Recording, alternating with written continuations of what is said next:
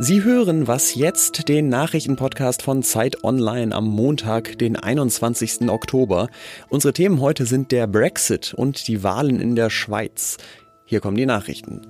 In Kanada sind heute Parlamentswahlen. Dabei fordert der konservative Andrew Scheer den liberalen Premierminister Justin Trudeau heraus. Laut Umfragen könnten beide Parteien jeweils etwa 30 Prozent der Stimmen bekommen. Der Wahlsieger müsste sich also wohl Unterstützung für eine Minderheitsregierung suchen. Trudeau hat aber zuletzt nochmal prominente Unterstützung bekommen, nämlich von Barack Obama.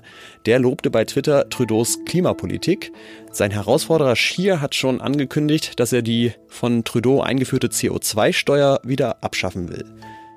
In Sachsen fangen heute zwei Monate nach der Landtagswahl die Koalitionsverhandlungen an. CDU, Grüne und SPD hatten Sondierungsgespräche geführt und wollen ein sogenanntes Kenia-Bündnis bilden. Eine Gruppe aus jeweils zehn Vertretern von jeder Partei trifft sich heute im Ständerhaus. Und wenn die Verhandlungen erfolgreich sind, wäre das die erste schwarz-grün-rote Koalition in Sachsen. Schon vor der Wahl hatte Ministerpräsident Holger Kretschmer Bündnisse mit der AfD oder der Linken ausgeschlossen. Die Koalition aus CDU, Grünen und SPD ist also die einzige verbleibende Option. Redaktionsschluss für diesen Podcast ist 5 Uhr.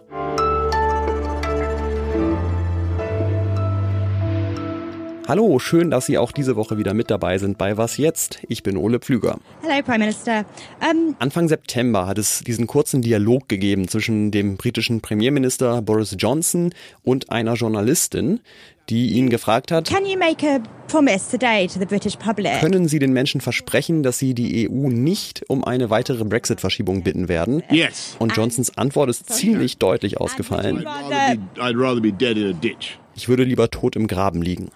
Dieser Satz wird ihm jetzt wahrscheinlich um die Ohren fliegen, denn zu all den falschen Versprechen, die schon gemacht worden sind beim Versuch, irgendwie einen funktionierenden Brexit zusammenzuschrauben, ist an diesem Wochenende ein neues dazugekommen. Natürlich hat sich Johnson nicht tot in den Graben gelegt, aber das Parlament hat die Abstimmung über seinen Deal verschoben und Johnson war jetzt gezwungen, in Brüssel um eine Verlängerung zu bitten. Bettina Schulz ist freie Journalistin und berichtet seit Monaten wacker über das Chaos in London. Hallo Bettina. Ja, hallo. Kann man denn davon ausgehen, dass die EU Johnsons Antrag jetzt zustimmt, also dass der Brexit verschoben wird?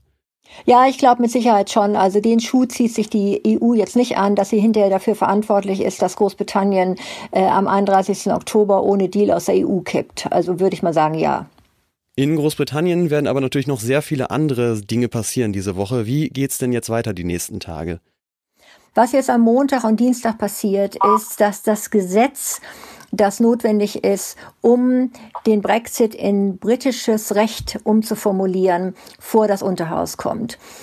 Was dann passiert ist, dass die Abgeordneten mit etlichen Änderungsanträgen kommen. Es wird einen Antrag mit Sicherheit geben, der versuchen wird, äh, das Gesetzespaket und den Brexit zu koppeln, doch noch an eine Zollunion.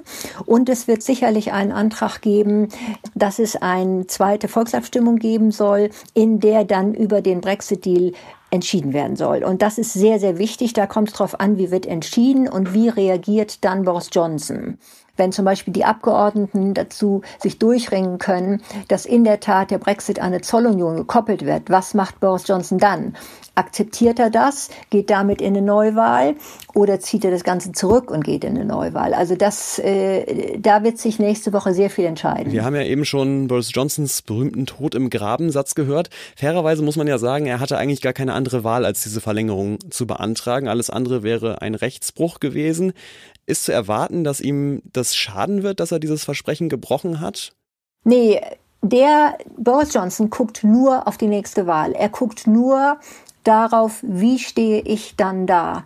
Und solange er das Bild aufrechterhalten kann, dass er alles versucht hat, er aber gezwungen wurde zu einer Verlängerung, gezwungen wurde, den Brief zu schicken, so lange äh, schadet ihm es nicht. Am Wochenende sind ja auch tausende Menschen in London zum Beispiel auf die Straße gegangen, um für, du hast es gerade schon angesprochen, ein zweites Referendum zu demonstrieren. Im Parlament ist es auch eine Forderung, die immer lauter zu vernehmen ist. Wie wahrscheinlich ist es denn, dass es dazu kommt? Ehrlich gesagt glaube ich nicht sehr wahrscheinlich, denn es gibt sehr viele Abgeordnete, die zwar ursprünglich dafür waren, dass Großbritannien in der EU bleibt, die sich aber jetzt sagen, die Bevölkerung hat für den Brexit gewählt. Wir haben der Bevölkerung jetzt drei Jahre eingeredet, dass der Brexit kommen muss. Lass uns den Brexit machen, solange es ein geordneter Austritt ist. Und das ist es auch mit dem Deal von Boris Johnson. Und von daher ist es unwahrscheinlich, dass sich die Abgeordneten jetzt doch wieder für eine zweite Volksabstimmung entscheiden. Danke Bettina. Ja, alles Gute nach Berlin.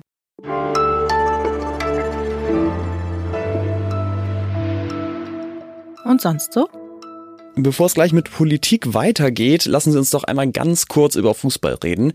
Der Titelkampf in der Bundesliga der Männer war eigentlich in den letzten Jahren immer synonym für Langeweile. Ich habe mir das ehrlich gesagt kaum noch angeguckt, obwohl ich mich schon für Fußball interessiere. Siebenmal in Folge ist der FC Bayern in den letzten Jahren deutscher Meister geworden und das im Schnitt mit 14,5 Punkten Vorsprung. Deswegen ist es umso kurioser, wenn man sich die Tabelle jetzt gerade nach dem achten Spieltag anguckt. Der Tabellenführer Borussia Mönchengladbach liegt im Moment gerade mal zwei Punkte vor dem Tabellenneunten Bayer Leverkusen. Und das macht mir natürlich ein bisschen Hoffnung, dass es diese Saison vielleicht ausnahmsweise mal wieder spannend wird.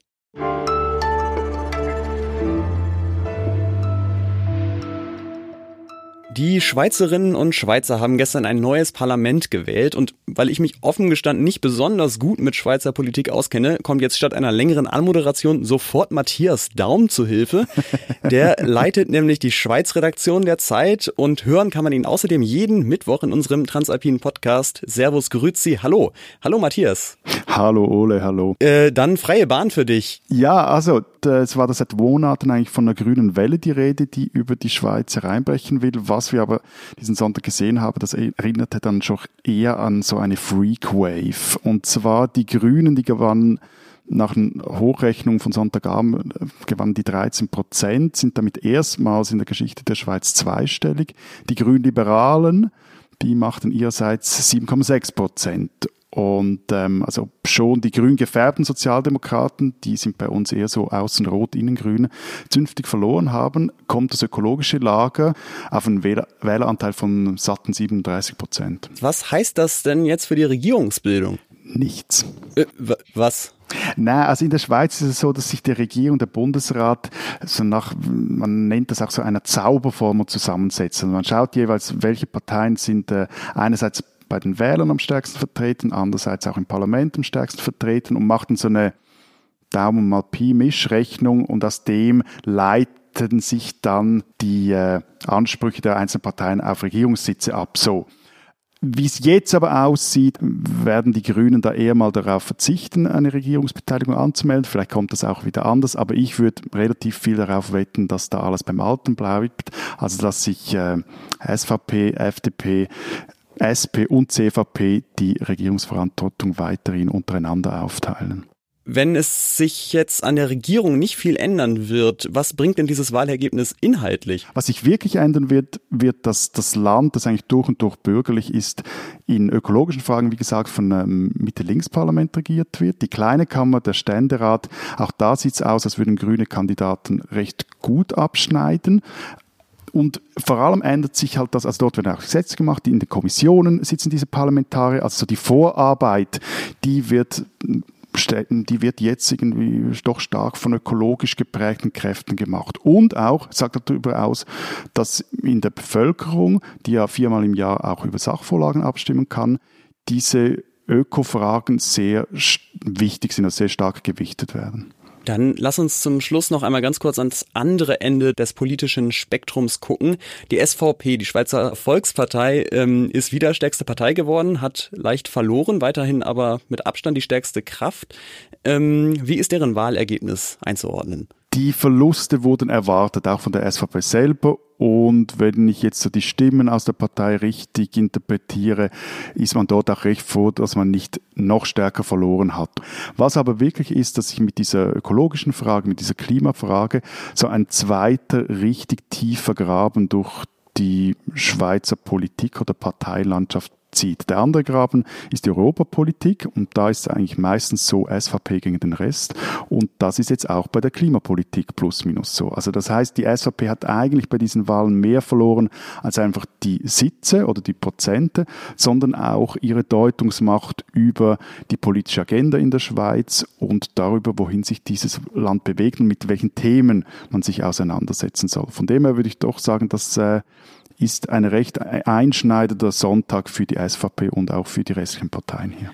Dankeschön, Matthias. Wenn Sie jetzt auf den Geschmack gekommen sind und noch mehr von Matthias Daum hören wollen, dann können Sie das, wie gesagt, in unserem Transalpinen Podcast tun. Der kommt diese Woche aufgrund der Schweizer Wahlen schon am Dienstag, nicht am Mittwoch. Danke. Danke dir, Ole. Tschüss. Das war was jetzt für heute. Morgen gibt's wieder eine neue Folge. Wir freuen uns, wenn Sie auch dann wieder dabei sind. Sie können uns gerne Feedback schicken an wasjetztderzeit.de. Ich bin Ole Pflüger. Danke fürs Zuhören und auf Wiederhören. Die Kollegen Gass und Lenz Jakobsen, die mit mir zusammen den Podcast machen, die muss ich auch jede Woche davon überzeugen, dass Schweizer Politik wichtig ist.